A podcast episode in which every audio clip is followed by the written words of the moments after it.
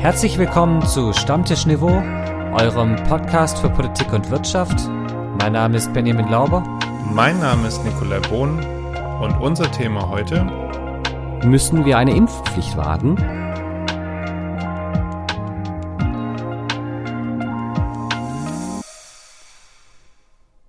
Grüß Gott, Bohn. Moin Lauber.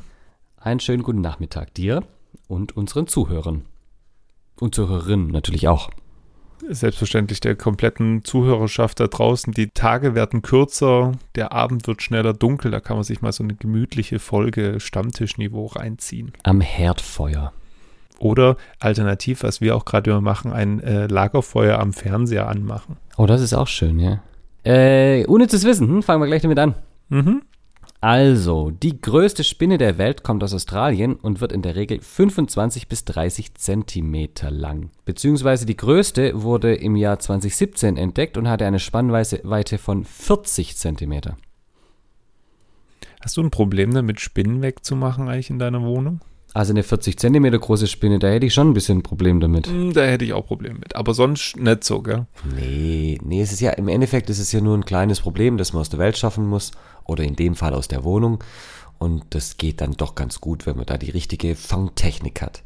Die richtige Verhandeltechnik oder Verhandlungstechnik hatten wohl die Unterhändler der Koalitionsparteien Grüne, FDP und SPD, denn diese Woche ist der Durchbruch gelungen. Alia jacta est. Und äh, wir müssen mehr Fortschritt wagen. Also kurzum, der Koalitionsvertrag der Ampel ist endlich fertig. Ja, Habemus Koalitionsvertragus oder so ähnlich. Nick, was sagst du denn zu den ersten Ergebnissen oder zumindest dem, was bis jetzt bekannt wurde? Meinst du jetzt inhaltlich oder so von, vom Aus, von dem, wie sie gestern wieder aufge, äh, Entschuldigung, am Donnerstag, äh, am Mittwoch, oh Gott, Entschuldigung, am Mittwoch aufgetreten sind? Fangen wir mal erst mit dem Auftreten an, dann gehen wir in den Inhalt. Okay. Wir sind hier oberflächlich. Natürlich, absolut. Ich fand es ja spannend, weil das war schon wieder so alles durchgeplant und durchgetaktet. Dann haben sie an die Journalisten QR-Codes äh, vergeben gehabt, wo man dann den Koalitionsvertrag einsehen konnte, auch natürlich in den Farben Rot, Grün und Gelb. Dann haben draußen sind sie ja dann in, ich weiß nicht, also so in Beatles-Mann hier auf jeden Fall. Also so Band-like sind sie da draußen dann an der. Promenade, äh, genau, an der Promenade entlang gelaufen und so total getaktet, dass man dann die Pressebilder machen konnte und natürlich Olaf Scholz in der Mitte und dann so nach außen hin, je weniger wichtig sie dann werden und Es war so ein bisschen, oder dieses, dieses Bild, wo sie da auf, auf die Presse zulaufen, war so ein bisschen ähm, Filmposter Avengers. Oder so, aus, so Ja. aus so einem Marvel-Film raus. Und dann das Einzige war, dass im Hintergrund das Kanzleramt explodiert. Das wäre noch, hätte den Backdrop gegeben dazu. nicht, dass ich einen Marvel-Film angeguckt hätte, aber die Plakate dazu kenne ich. Von Na, dem her kann ich ja. Sie hätten, aber man könnte auch sagen, nein, wir gehen jetzt nicht zurück in die Star Wars, äh, in den Star Wars Running Für Gag. einen bekannten Film der Popkultur. Es sind auch, es sind definitiv Filme der Popkultur, diese Marvel-Filme. Von daher, vielleicht bringe ich dich dann eher da dazu, die anzuschauen. Was sagst denn du zum Inhalt? Also ich gehe jetzt davon aus, du meinst den Koalitionsvertrag und nicht die Marvel-Filme. Ähm, bei dem Koalitionsvertrag ist es schon so, dass man merkt, dass alle sich wiederfinden mussten. Und das haben sie, glaube ich, ganz gut hinbekommen. Denn alle drei Parteien müssen ja ihre Basis noch davon überzeugen, den anzunehmen. Und erst dann kann es losgehen. Die Grünen sind beim Klimaschutz ganz gut vertreten. Kohleausstieg ist früher drin, acht Jahre früher, auch wenn da glaube, im besten Fall oder sowas drin steht, also ein bisschen eingeschränkt, aber trotzdem, die FDP hat die Kernforderung keine Steuererhöhung zunächst mal durchgebracht und die SPD ist hier mit Mietpreisdeckel und äh, Mindestlohn auch ganz gut vertreten. Von daher, ich glaube, ich weiß nicht, ob es der große Wurf ist, das wird man sehen, wie es in der Umsetzung dann nachher ist, aber zumindest haben sie es geschafft, dass alle sich dort drin wiederfinden können. Ein Potpourri der guten Laune. So ein bisschen. Was sagst du zu dem Vorwurf, den ich jetzt irgendwie die letzten Tage auch immer wieder gehört habe, dass die FDP sich da so ein Stück weit durchgesetzt hat? Weil, äh, um mal kurz ein, ein Zitat zu bringen, nämlich von den Linken, die da nämlich gesagt haben, Der Koalitionsvertrag trägt eine gelbe Handschrift. Zum ersten Mal wird eine Bundesregierung inhaltlich von einer 11,5 Prozent Partei geführt. Keine Steuerreform, keine Rentenreform, keine Bürgerversicherung und keine Entlastungen bei Energiekosten. Zitat von Dietmar Bartsch, dem Fraktionsvorsitzenden der Linken. Ja, die AfD sagte das genaue Gegenteil. Die AfD sagt, es ist ein linker Koalitionsvertrag und eine linke Regierung. Und wenn die beiden Außen das genau gegensätzlich sehen, dann müssen die Ampelkoalitionäre meiner Meinung nach irgendwas richtig gemacht haben. Um dann den Reigen der Oppositionsparteien vollzumachen, Ralf Brinkhaus, der Fraktionsvorsitzende der CDU-CSU, meinte dann nämlich auch, wir erkennen nicht den Aufbruch und wir kennen auch nicht, dass da eine stringente Handschrift drin ist. Es ist viel großzügig, sehr viel versprochen worden und wir sehen nicht, wie das finanziell untermauert wird. Was ich ja so ein bisschen seltsam fand, ja, man weiß nicht, ähm, was sie konkret wollen und was sie machen und vieles wurde verpennt und so weiter. Fand ich irgendwie schon ein bisschen frech, das nach 16 Jahren Regierungsarbeit zu sagen. Zumal ja die CDU, wir hatten sie letzte Woche, mit den Kandidaten für ihren Parteivorsitz jetzt auch nicht unbedingt zu neuen Ufern aufbrechen. Also die stehen ja auch nicht alle für den Fortschritt, den sie jetzt da einklagen. Im Gegenteil, also ich meine, Peter Altmaier und äh, Annegret Kramp-Karrenbauer, sorry, haben es ja vorgemacht zu sagen, okay, jetzt sollen mal die Jungen ran. Und, und Friedrich Merz sagte, jetzt endlich. Und Friedrich Merz, now it's my time. ja. Spannend ist doch aber auch, um jetzt mal genau, du hast schon angesprochen, die Ministeraufteilung. Das ist ja immer, äh, da wird ja ein Riesenakt immer draus gemacht, aber muss ja ehrlich sagen, auch zu Recht. Ich habe ja auch die ganze Zeit drauf gewartet, wer kriegt jetzt eigentlich welches Ministerium. Es ist eins mehr als die letzte Legislaturperiode. Es sind jetzt 16 statt 15. Ein paar wurden wieder umbenannt, ein paar wurden leider nicht zurückbenannt. Ich sage auch gleich welches und was mich daran stört. Und die Aufteilung ist dann eigentlich ähm, ja auch der Größe der Parteien entsprechend. Äh, wir haben die SPD in der Ampel mit ein paar Ressorts und zwar mit 1, 2, 3, 4, 5, 6, mit 7 sind sie davon gekommen. Arbeit und Soziales, klar. Gesundheit, irgendwie ja dabei. Die zwei harten Ministerien Inneres und Verteidigung. Dann das leider aus jetzt persönlicher Sicht sehr unterrepräsentierte Ministerium für wirtschaftliche Zusammenarbeit und Entwicklung und den Kanzleramtsminister stellen sie. Und dann gibt es ein neues, nämlich ein Bau- und Wohnministerium. Wenn wir uns äh, anschauen, wer da auf dem Tableau steht bis jetzt, ist relativ klar, dass ähm, die Christine Lambrecht Innenministerin wird. Die war ja bis jetzt Justizministerin, aber das Ministerium ist jetzt bei der FDP. Und der Kanzleramtschef wird wohl Wolfgang Schmidt, langjähriger Scholz-Vertraute. Und Gesundheitsministerium, tja, wird's denn der Karle? Nein, ich glaube nicht. Ich kann es mir nicht vorstellen. Er hat, glaube ich, zu sehr Wert auf seine Außendarstellung gelegt. Ich würde wahrscheinlich behaupten wollen, er ist einer der fähigsten und das, also jemand, der auch wirklich mal Gesundheits-Background hat. Aber ich, ich kann mir nicht vorstellen, er, dafür ist er selber in der Partei zu umstritten.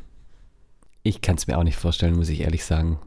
Der einzige Minister, der wahrscheinlich bleibt nach aktuellem Stand, ist ja Hubertus Heil als Arbeitsminister. Ähm, fand ich ganz spannend. Und das Bauministerium, also wird ja gerade spekuliert, soll ja eventuell ähm, unsere ehemalige Gesundheitsministerin übernehmen, Svenja Schulze. Ja, ist eine der wenigen jungen Frauen, die die SPD hat. Von daher muss die schon irgendwo unterkommen, wahrscheinlich. Und Gesundheit und äh, Wohnen, weiß nicht, Asbest loswerden und so, hat ihr vielleicht auch einen Klar, ja, ja. Macht, macht total Sinn. Das ergibt Sinn. Dankeschön. Entschuldigung. Ja, Verteidigung, wer wird das? Also laut meinen Informationen nach soll es eventuell Heiko Maas werden. ähm, es liegt ja jetzt nicht so weit auseinander, muss man auch dazu sagen. Er würde sich einreihen in die, in die Riege der Verteidigungsminister, die verdammt gut angezogen sind und keine Ahnung haben von dem, was sie machen. Das hast du jetzt gesagt. Ja, habe ich jetzt gesagt, aber meine ich genauso. Mit äh, Lederanzug in, in Afghanistan. Ah nee, das sind wir gar nicht mehr. Da, da, da sind wir gar nicht mehr. Horn von genau. Afrika. Und von dem her offen steht für mich oder offen ist gerade vor allem, glaube ich, Gesundheit und das Entwicklungshilfe, also das wirtschaftliche Zusammenarbeitsministerium. Ja, meiner Meinung nach hier ein unglaublich wichtiges Ministerium, aber vielleicht machen wir da mal ein extra Podcast zu dem Thema Entwicklungshilfe im Großen und Ganzen. Wir machen mal weiter mit äh, den Grünen. Fünf Ministerien für die Grünen, unter anderem, Achtung, das erste Ministerium, was umbenannt wurde, Wirtschaft und Klimaschutz. Ähm, dann das Auswärtige Amt, das Außenministerium, dann das Familienministerium, die, das Ministerium für Ernährung und Landwirtschaft und das Umwelt- und Verbraucherschutzministerium. Bevor ich das vergesse, ich habe vorhin angekündigt, dass ich mich noch aufrege über, dass ein Ministerium nicht umbenannt wurde. Das Innenministerium hieß ja bis 2017 einfach Innenministerium und ich meine irgendwas noch dazu, aber das war eigentlich okay. Inneres und Heimat. Das, das ist ja diese Seehofer-Geschichte, die mich vor vier Jahren ja schon aufgeregt hat. Und jetzt haben sie es aber nicht zurückbenannt, wo ich so denke, Leute, also was, was soll dieser Rammstein jetzt mit Heimat? Volkslieder? Ja, keine Ahnung, ich wollte nur sagen, regt mich irgendwie immer noch ein bisschen auf. Wirtschaft und Klimaschutz wird wohl Robert Habeck als auch offiziell Vizekanzler. Was eine Machtverschiebung innerhalb der Grünen darstellt. Und auf die Frage hin an Annalena Baerbock, warum, also in den Tagesthemen am Mittwoch, sagte sie nur ganz spröde, weil sie beiden das so entschieden haben. Mehr hat sie dazu dann nicht mehr gesagt. Auch bei, ich glaube heute schon bei Berlin direkt ist es auch nochmal gefragt worden, da kam dann dieselbe Antwort. Also sie ist da recht einsilbig. Aber was soll sie auch großartig anderes sagen? Weil wie es aussieht, wird die gute Frau Baerbock eventuell Außenministerin. War ja keine große Überraschung mehr, nachdem Habeck dieses Amt nicht haben wollte und damit praktisch Baerbock das in die Hände fiel. Ich glaube, vielleicht müssen wir uns nächste Woche nochmal über ein paar einzelne Minister unterhalten und Voraussetzungen, die es braucht, um ein guter Minister, eine gute Ministerin zu sein. Und vielleicht müssen wir uns auch nochmal näher mit den Grünen beschäftigen, denn was da jetzt passiert ist in den letzten Tagen, ist schon massiv. Cem Özdemir wird Landwirtschaftsminister und kickt damit einfach mal die zwei amtierenden Fraktionschefs Hofreiter und Göring-Eckardt raus und zieht in seinem, in seinem Gefolge sozusagen Steffi Lemke und äh, Frau Spiegel in die Ministerinnenriege ein, rein. Äh, das äh, wird noch für einiges an Diskussionen sorgen und ich glaube, das war eine sehr lange, sehr harte Sitzung. Bin gespannt wo es keine lange Sitzung mehr gibt, Benny, ähm, bei der FDP. Die vier Ministerien und da steht auch schon eigentlich fest, wer es wird. Ja. Finanzen wird Lindner, das war klar, das wollte er von Anfang an wetten und hat sich da durchgesetzt. Ähm, Justiz geht an Marco Buschmann, der als enger Vertrauter von Lindner gilt und auch Jurist ist, also von daher ähm, bleibt er quasi da im Beritt. Äh, der Generalsekretär Volker Wissing wird Minister für Verkehr und Digitales. Leider, ich hätte ja gern an die Scheuer da weiter gehabt. Ich habe es jetzt schon mehrfach gesagt. Aber immerhin gilt der in den entsprechenden Kreisen als politischer Brückenbauer, was ja vielleicht als Verkehrsminister gar kein schlechter, hm. gar keine schlechte Voraussetzung ist. Bildungsressort ist das, das noch übrig bleibt. Das wird die hessische FDP-Landeschefin Bettina Stark-Watzinger die bislang nicht als ausgewiesene Bildungsexpertin aufgefallen ist. Aber wer war denn das schon bis jetzt ich als Bildungsministerin? Sagen, Anja Karliczek war jetzt auch kein ausgewiesenes, äh, ausgewiesene Expertin für Bildung und es hat sie auch irgendwie die letzten vier Jahre in Teilen unter Beweis gestellt. Richtig, aber das würde wahrscheinlich jetzt hier wieder den Rahmen sprengen, wenn wir da noch näher drauf eingehen. Denn ein anderes Thema steht immer noch im Raum und wird noch ein Weilchen im Raum stehen. Die Ampel-Koalitions-Pressekonferenz fing erstmal an mit einem kurzen Statement von Olaf Scholz zur aktuellen pandemischen Lage. Und dass die Krankenhäuser und die Intensivstationen volllaufen, darüber sprechen wir beide jetzt auch schon seit zwei Wochen, obwohl wir unseren Corona-Ban dieses Podcastes etwas gebrochen haben und wir dann entschieden haben, äh, wir würden gerne über ein Thema sprechen, was gerade ganz stark in der Diskussion ist, Benny. Ja, es geht darum, ob eine Impfpflicht eingeführt werden soll oder ein Impflicht. Und ein Impflicht. Ein, ein herumwaberndes Impflicht. Und äh, das ist eine sehr spannende, aber auch eine sehr kontroverse Diskussion. Aber wie immer, um die führen zu können, brauchen wir Hintergrundwissen. Hintergrundwissen. Hintergrund. Hintergrundwissen. Hintergrundwissen. Deutschland steckt in der vierten Corona-Welle. Die Infektionen steigen stark. Dabei ist die Impfquote viel zu niedrig, um die Pandemie einzudämmen. Das Robert Koch Institut hat im Juli eine Schätzung für die vierte Welle veröffentlicht. Darin wurde von verschiedenen Szenarien mit unterschiedlich hohen Impfquoten und Öffnungsstrategien ausgegangen. Das RKI hat von einer 300er Inzidenz in den ersten Novembertagen gesprochen. Sie kam etwas später. Inhaltlich hat das RKI mit seiner Aussicht im Juli aber recht behalten. Im Zuge erhöhter Inzidenzen wurde bereits vergangenen Winter von der Einführung einer Impfpflicht gegen das Coronavirus gesprochen. Immer wieder war aber die Rede davon, dass man die Menschen geduldig mit Fakten und mit der Wissenschaft überzeugen müsse. Dass eine Corona-Impfpflicht niemals kommen werde, war mehr als nur eine Zusage der Politik. Es war damals das zentrale Versprechen vieler Parteien in der Corona-Pandemie, jedenfalls bis jetzt. Die Dinge ändern sich bekanntlich gerade und einige, die sich lange vehement gegen eine solche Pflicht eingesetzt haben, brennen nun geradezu für diese Idee. Die Impfpflicht wurde bisher nur in Indonesien und Mikronesien für alle, in Turkmenistan und Tadschikistan für Volljährige und im Vatikan für Bewohner und Angestellte eingeführt. Österreich führt sie ab Februar 2022 als erstes Land in Europa ein. Mit einer Impfpflicht bekämpfen manche Länder gefährliche Infektionskrankheiten wie die Masern, Mumps, Röteln, Kinderlähmung, Diphtherie oder Hepatitis B. Eine Impfung dieser Art findet oft bereits bei Kleinkindern statt. In Deutschland müssen seit 2020 zum Beispiel alle Kinder und Erwachsenen, die sich im Kindergarten oder der Schule befinden, eine vollständige Impfung gegen Masern vorweisen. Historisch betrachtet sind Impfpflichten eigentlich nichts Neues. Am 26. August 1807 führte das Königreich Bayern die erste Impfpflicht weltweit ein gegen die Pocken. Einige Geistliche lehnten die Vorschrift ab, weil sie darin einen Eingriff in das Schalten und Walten ihres Gottes sahen. Sie gehörten damit zu den ersten Impfgegnern. Die Impfpflicht steht in einem zentralen Wertekonflikt. Die Freiheit des Einzelnen, sich gegen eine Schutzimpfung zu entscheiden, steht dem Zugewinn für die Gesellschaft und die Gesundheit der Mitglieder entgegen. Juristisch ist eine allgemeine Impfpflicht in Deutschland wohl möglich, per Verordnung oder Gesetz. Eine Überlastung des Gesundheitssystems zu verhindern und damit Leben zu retten, dürfte als legitimer Zweck gelten. Darauf deuten Einschätzungen von Fachleuten und Gerichtsentscheidungen in ähnlichen Fällen hin. Auch der Europäische Gerichtshof für Menschenrechte hält eine Impfpflicht grundsätzlich für angemessen, wenn die Konsequenzen bei Verstößen nicht zu hart ausfallen. So dürfen Bußgelder nicht zu hoch sein. Außerdem darf niemand zwangsweise geimpft werden. Fraglich bleibt letztlich, ob eine solche Pflicht umgesetzt wird und letztlich durchsetzbar ist. Meinung Meinung. Ja, die Zeiten werden ungemütlicher für ungeimpfte, passend zum Wetter vielleicht und zur Jahreszeit. Vielleicht, bevor wir in die Meinung reingehen, nochmal zum Klarmachen, es geht um eine Impfpflicht in der Debatte, nicht um einen Impfzwang. Also es wird nicht, es werden nicht diejenigen, die sich nicht impfen lassen haben, bis jetzt rausgezogen und zwangsweise geimpft. Aber Ihnen wird die Pflicht auferlegt, sich impfen zu lassen und wenn Sie dieser Pflicht nicht nachkommen, dann bedeutet es Einschränkungen oder eventuell Strafen.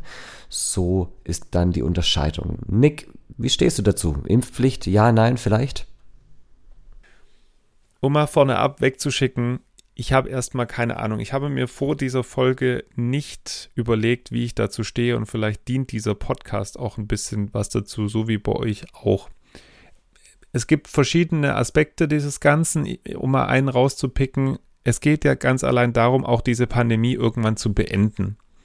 Und beenden tun wir sie dann, wenn alle irgendwo mal mit dem Kontakt, äh, Kontakt mit dem Virus hatten. Das funktioniert aber nicht, wenn wir das auf alle loslassen, weil dann sterben uns die Leute weg. Und politisch, ökonomisch und gesellschaftlich brauchen wir gar nicht drüber sprechen. Das geht länger, das Ganze dauert, desto teurer, anstrengender und schwieriger wird es und eskaliert einfach immer weiter.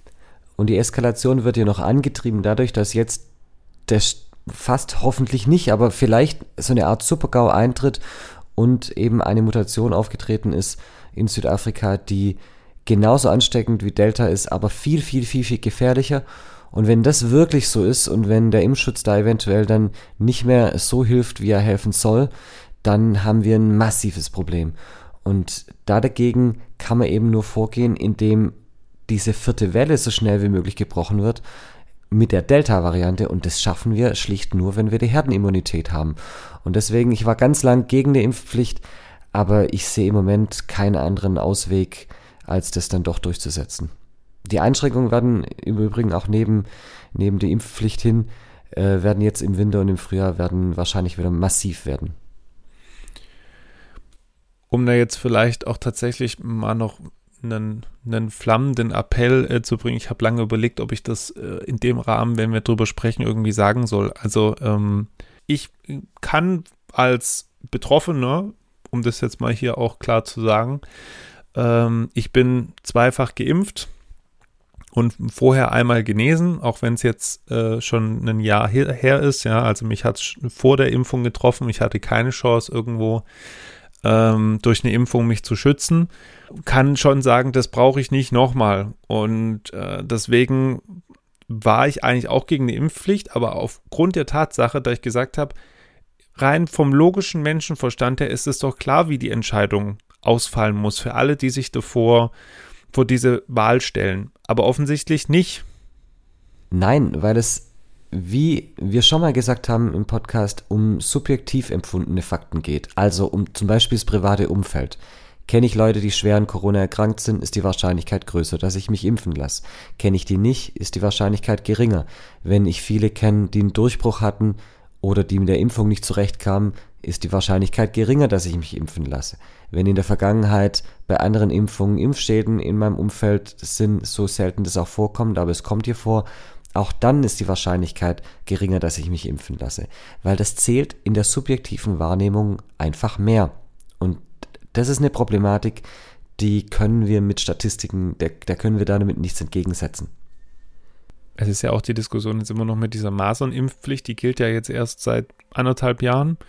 Und auch da gibt es ja aktuell Klagen vom Bundesgerichtshof, glaube ich, erst oder sogar vom Bundesverfassungsgericht. Ich weiß nicht, wie weit wir jetzt gerade sind, aber in Eilanträgen ist es nicht gestoppt worden, weil sie sagen, die, die Gründe wiegen zu stark, aber sie wollen das jetzt endgültig nochmal prüfen.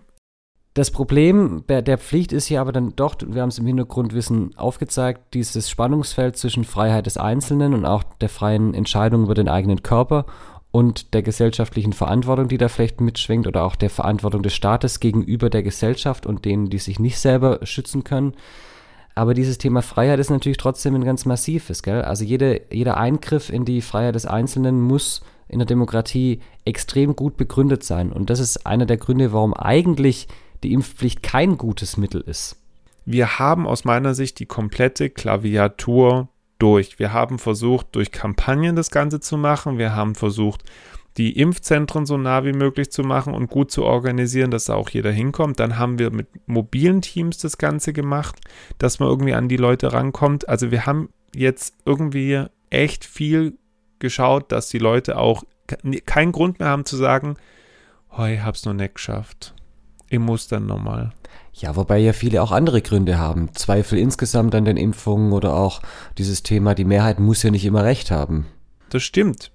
Aber dass 70 Prozent auf Kosten von 30 Prozent, die sich nicht impfen lassen wollen, Schrägstrich nicht impfen lassen können, und ich bin der Meinung, die, die sich nicht impfen lassen können, ist der kleinste Teil von den 30 Prozent und von denen spreche ich auch gar nicht, sondern die, die meinen, sie wollen nicht aus diversen Gründen. Ähm, das hat halt nichts mit Demokratie zu tun, auch nichts mit, äh, ja, Freiheit des Einzelnen oder so. Ja, Freiheit des Einzelnen, aber meine Freiheit leidet ja genauso. Eine Impfpflicht, die hilft uns ja jetzt auch nicht sofort, ja, das ist ja auch oft genug jetzt betont worden. Aber sie hilft uns mittelfristig denn so eine Situation, wie wir es jetzt quasi zwei Jahre lang hatten, von Lockdown zu Lockdown zu Lockdown, ist, was das Thema Einschränkung der Freiheit angeht, natürlich eine viel größere Einschränkung, und zwar für alle, als die Einschränkung der persönlichen Freiheit im Hinblick auf äh, das Impfen. Ja, und die Abwägung ist, glaube ich, die Abwägung, die auch gerichtlich nachher hält. Und dann ist die Sache ähnlich wie bei der Frauenquote. Es ist einfach kein gutes Instrument aber es ist das Beste, das wir zur Verfügung haben. Und dann ist ja immer die Frage, wenn ihr ein besseres habt, her damit. Aber, ähm, und deswegen, unabhängig davon, wie ich dazu stehe oder nicht, dass 2G kommt, war absehbar. Ich würde mich hier hinstellen und auch jetzt behaupten, auch die Impfpflicht kommt. Die Frage ist nur, wann kommt sie und kommt sie rechtzeitig? Sie kommt jetzt schrittweise. Jetzt Genau. kommen zunächst mal die, die Einrichtungen wie Schulen, Kindergärten etc. Dann werden einzelne Länder das einführen äh, und dann geht's, geht's bundesweit. Also ich glaube, da, da tastet man sich jetzt so langsam vor, aber ich bin mir sehr sicher, dass wir vor Weihnachten eine allgemeine Impfpflicht im Gesetz stehen haben. Aber von der Impfpflicht gehen wir zu der Pflicht zu schlechten Witzen, weil die gibt's nämlich bei uns.